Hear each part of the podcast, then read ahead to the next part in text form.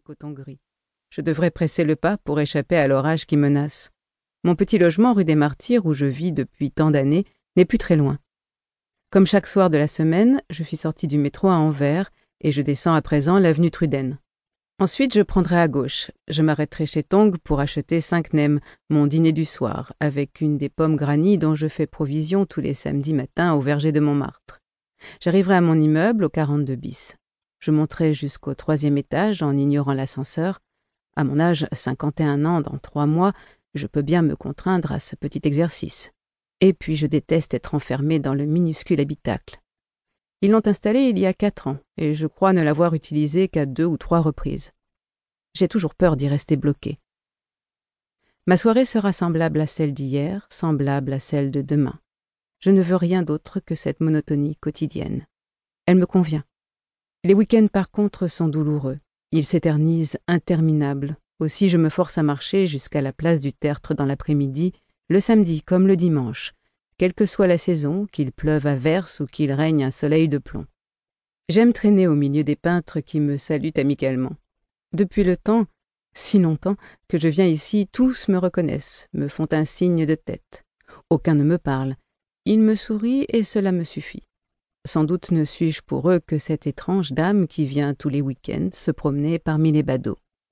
Peut-être leur fais-je un peu peur. Moi, je m'amuse du ballet des touristes, surtout ceux qui se font faire un portrait, ou pire une caricature grotesque qu'ils payent une fortune. Puis je redescends par la rue Le Pic et je prends le boulevard de Pigalle. Je reconnais chacun des rabatteurs qui tentent d'attirer dans son établissement les visiteurs naïfs ou les pauvres types en goguette. Je compte les vieilles putes qui semblent endurer l'ennui de leur sort encore plus que moi. Depuis le temps, à force de les entendre s'interpeller, j'ai retenu leurs prénoms. Pas sûr, en revanche, qu'elles aient jamais vraiment remarqué la femme sans âge qui passe chaque dimanche à leur hauteur. Cette femme sans âge, c'est moi, transparente, anonyme. Voilà ce que je suis devenue. Rien. Même pas un fantôme. Un fantôme, on finit toujours par le voir. Moi, je ne suis rien. Depuis une éternité. Et cela m'indiffère. Mieux, cela me convient tout à fait. Une fois de retour chez moi, vers 18 heures, je tire les rideaux et j'attends, allongé sur mon canapé couvert de toile grise, l'heure du dîner. Le week-end, c'est un plat surgelé qui me fait les deux jours. Ensuite, je lis un peu, puis je vais au lit, à 22 heures précises. Je n'ai même pas besoin de regarder ma montre.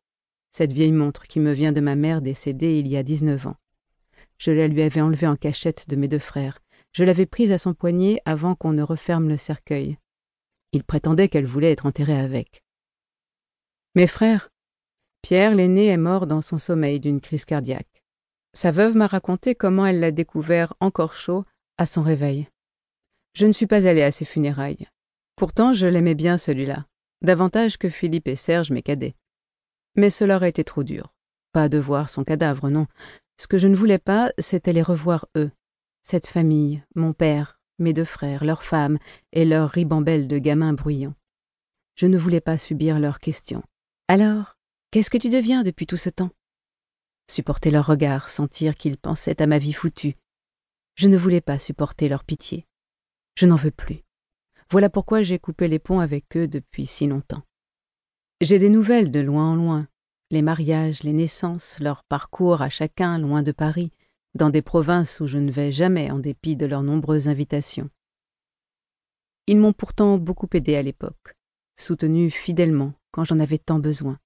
Je ne peux rien leur reprocher. Mais je veux continuer à survivre loin d'eux, continuer à n'être rien. Les gouttes qui se resserrent m'obligent à m'arrêter sous un porche, le temps d'ouvrir mon petit parapluie noir. Je marche plus vite, impatiente à présent de me mettre à l'abri chez moi. Curieuse de regarder l'orage s'abattre sur la ville, je resterai penchée à ma fenêtre. Je suis indifférente aux gens qui pressent le pas autour de moi et qui me frôlent. Quelqu'un me bouscule en me dépassant, si énergiquement que mon parapluie m'échappe des mains. La personne se retourne, c'est une jeune femme blonde. Elle a l'air désolée. Je l'entends s'excuser en ramassant mon parapluie que le vent emporte déjà. Elle répète dans un sourire amical si beau. Excusez-moi, madame, ça va? Je reste muette, incapable de lui répondre. Interdite, immobile, je ne peux que la regarder fixement tandis qu'elle s'approche de moi. Elle examine le parapluie avant de me le rendre. Il n'est pas cassé, constate-t-elle. Elle lève les yeux vers moi, un peu inquiète de mon silence. Je ne vous ai pas fait mal, ça va? Oui, oui. C'est tout ce que je parviens enfin à articuler. Bien, j'y vais alors demande-t-elle. Elle rajuste son imperméable et s'éloigne déjà. Que lui dire? Que je sais que c'est elle? Que je l'ai reconnue? Que sans aucun doute possible, elle, cette jeune femme, est ma fille, celle qui m'a été enlevée il y a vingt-deux ans. Elle avait deux ans et dix mois. Elle allait avoir trois ans. Je suis toujours figée, comme tétanisée, tandis que sa chevelure blonde plaquée par la pluie disparaît à l'angle de l'avenue Truden. Subitement, je réalise que je ne peux pas la laisser partir ainsi, je ne peux pas la perdre à nouveau. Je marche, je cours pour la rattraper, il faut qu'elle sache. Arrivée rue des Martyrs, je la cherche dans la foule désordonnée, pressée d'échapper à la pluie. Moi, la pluie, je m'en moque. Je l'aperçois enfin à l'angle de la rue de Navarin. Je me retiens de hurler Hortense Déposition de M. Serge Delalande, né le 8 février 1971, courtier en assurance à Vitré, 35 506, le 27 juin 2015. Extrait du procès verbal. Sophie est mon aînée de sept ans. J'ai le souvenir d'une grande sœur attentive qui aimait s'occuper de moi. J'étais le petit dernier. Elle était enjouée et gentille. En revanche, elle n'a jamais été très jolie, un peu grosse. Ça la complexait, je crois. Elle s'est beaucoup renfermée au moment de son adolescence. Elle est devenue silencieuse, souvent agressive.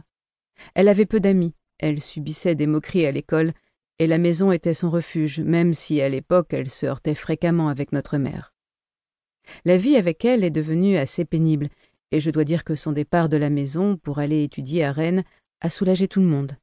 Après ça, elle est partie à Paris, et nous ne la voyons plus que rarement. La naissance de sa fille l'avait transfigurée. Elle s'était à nouveau rapprochée de la famille. Elle était tellement fière d'être maman, on avait l'impression qu'elle n'en revenait pas elle-même de cette chance. Elle affirmait qu'elle se moquait que le père les ait abandonnés, elle et Hortense. Elle ne vivait que pour sa fille. De façon trop exclusive, sans doute, mais la voir si heureuse était une grande joie pour nous. On pourrait difficilement imaginer aimer plus un enfant. Elle la gâtait énormément, passait tout son temps avec elle. Vraiment, ma sœur ne vivait que pour Hortense. C'était une petite ravissante, toujours souriante, très épanouie, j'insiste, toute la famille l'adorait. Mes parents étaient gâteux devant leur petite fille, et je me souviens qu'ils bataillaient régulièrement avec Sophie pour obtenir de la garder de temps en temps. Quand elle l'a perdue, ça a été un choc terrible pour nous tous. Nous l'avons soutenue du mieux que nous pouvions, mais elle s'est détachée de nous petit à petit. Comme si elle refusait notre aide. Il m'est impossible d'expliquer pourquoi. Notre mère a longtemps essayé de l'aider et de la raisonner, mais en pure perte. Ça l'a désespérée, et mon père a toujours dit que l'éloignement de Sophie l'a tuée à petit feu. Quant à moi, il y a des années que je n'ai pas revu ma sœur, ni eu de ses nouvelles. Chapitre 2 Sophie Je venais de coucher Hortense. Ma fille allait avoir trois ans dans un peu moins de deux mois. J'étais impatiente, presque autant qu'elle. Ensemble, chaque soir, nous comptions les jours. Plus que cinquante-sept. Son anniversaire était une telle joie et une si belle occasion de la couvrir de cadeaux que depuis sa naissance, je le fêtais deux fois par an, tous les six mois. Je sais, ça peut sembler incongru ou exagéré, mais j'avais tant besoin de montrer mon amour à mon enfant chéri. Comme de coutume, nous serions seuls toutes les deux pour cette occasion. Mais franchement, de qui aurions-nous pu avoir besoin pour être parfaitement heureuses et profiter au maximum de cette journée? De personnes. Cette fois encore, elle allait être gâtée. J'avais déjà acheté ses cadeaux. Des albums illustrés, choisis à l'école des loisirs, un adorable chemisier à fleurs multicolores, un serre-tête rose qui irait si bien avec ses cheveux blonds tout bouclés. C'était déjà une vraie petite coquette. Mais surtout, la veille, avant d'aller la chercher à la crèche, je lui avais acheté une nouvelle Barbie. La Barbie hawaïenne. La cinquième qui viendrait rejoindre les autres, sagement alignée sur l'étagère au-dessus de son petit lit. Chaque soir, nous en choisissions une pour dormir avec elle et son ourson. Je me souviens qu'au début,